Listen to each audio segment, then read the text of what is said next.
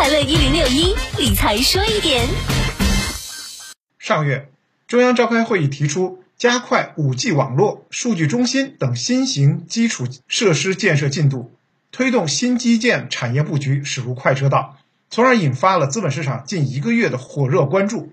新基建就是新型基础设施建设，是指以五 G、人工智能、工业互联网、物联网为代表的新型基础设施。本质上呢是信息数字化的基础设施。博时基金的相关人士表示，不同于传统基建的仅仅具有逆周期对冲经济下滑的作用，新基建呢还是未来发展的方向。新基建的概念有广义和狭义之分，如特高压、高铁、轨道交通等之前已经计入基建投资范围内。主要的新增部分是在于五 G 基站为代表的偏科技的。基础设施投资这一部分是未来的发展方向。二零二零年，三大运营商资本开支预算合计三千三百四十八亿元，以五 G 相关的资本开支预算是一千八百零三亿元。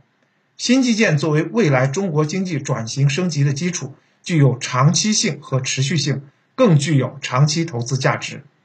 对于新基建的投资布局，公募基金可谓是反应迅速，纷纷发力。布局新基建主题基金产品，首批新基建主题基金产品呢都是 ETF 类型，这主要是因为一是 ETF 作为指数基金具有分散投资的特点，可以让投资者在分享新基建的长期价值投资的同时，降低个股投资风险。